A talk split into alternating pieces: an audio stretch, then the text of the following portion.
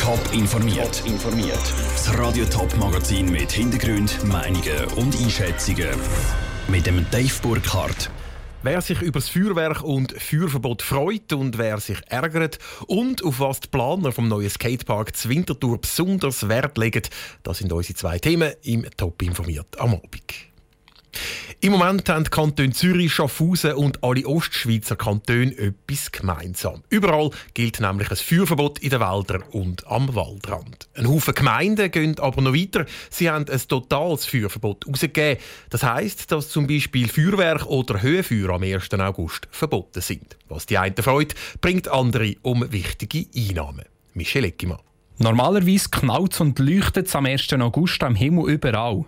Das dürfte das Jahr wegen der Feuerverbot an vielen Orten anders aussehen. Freuen tut das Hunde- und Katzenbesitzer. Viele Tiere haben das Knallen der Feuerwerk nicht gern. Auch verboten sind Höhenfeuer. Für Susi Wenk von Egelstation zu Frauenfeld ist das eine Erleichterung. Die grossen 1. Augustfeuer sind nämlich besonders für Igel gefährlich, sagt sie. Wenn man da so ein Holz aufbiegt, ist eben gerne Gefahr, dass die Igel dann dort untergehen. Mit dem Feuer und so kommen natürlich viele auch andere Tiere um und ja, ich finde es gut. Ich habe die Knallerei sowieso nicht so gern. Genau diese Knallereien sorgen vor dem Nationalfeiertag bei anderen für volle Kassen.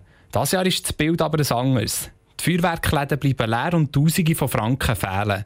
Der Urs Kauer von Feuerwerk und Pyrotechnik Zricken im Döstal hat so ein trauriges 1. August-Geschäft noch nie erlebt. So dramatisch nicht. Also wir haben das glaube ich mal 2006 ist mal eine ähnliche Situation. Dort hat es auch in gewissen Kantonen Feuerverbot gegeben und Feuerwehrverbot. So dramatisch wie das Jahr ist es natürlich nicht und das ist eigentlich logisch, weil es hat so wenig geregnet. Das ist von dort her eigentlich zu befürchten gewesen, dass es so rauskommt. Und jetzt bleibt er tatsächlich auf seinem Feuerwerk hocken. Enttäuscht sagt der Urs Kauer, er könnte den Laden zutun, weil so gut wie nichts läuft. Aber er versteht das Verbot. Das sind wirklich grosse Gefahren, die da herrschen. Also daher äh, haben wir eigentlich gar kein Interesse, außer es gibt irgendwo noch Gemeinden oder, oder Regionen, wo das könnte äh, abgeschossen werden. Aber ich glaube nicht daran. Darum kommt das Feuerwerk jetzt wieder ins Lager zurück. Die nächste Chance auf einen grossen Umsatz kommt dann mit dem Silvestergeschäft. Der Beitrag von Michel Eggimann. In der Stadt Zürich sind Feuerwerke unter gewissen Bedingungen erlaubt.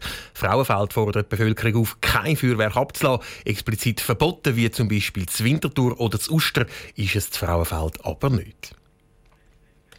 In einem guten Jahr hat das Warten für alle Skater zur Wintertour und Umgebung ein Ende. Dann soll mit der vierten Etappe vom Eulachpark auch endlich der neue Skaterpark eröffnet werden.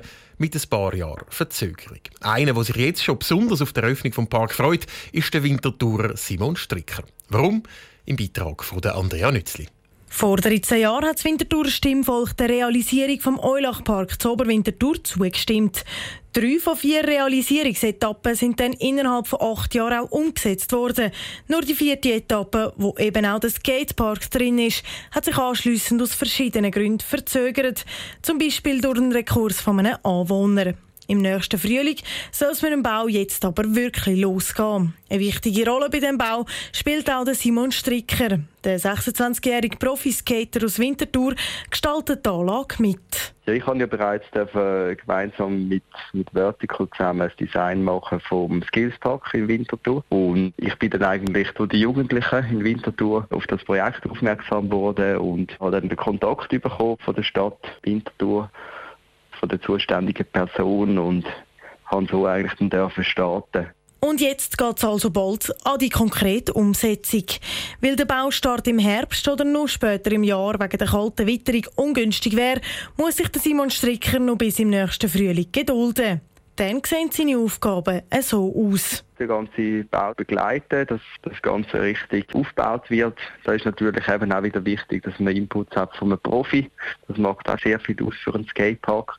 Weil jetzt jemand, der nicht skatet und vielleicht auf dem Bau schafft oder so, der sieht so kleine Details nicht, die für einen Park sehr entscheidend sind. Und auch vom Schlussresultat hat Simon Strecker eine klare Vorstellung. Der Skatepark wird sicher sehr äh, einsteigerfreundlich sein, dass er für die jüngeren Teilnehmer auf dem Platz sicher gut ist zum Fahren.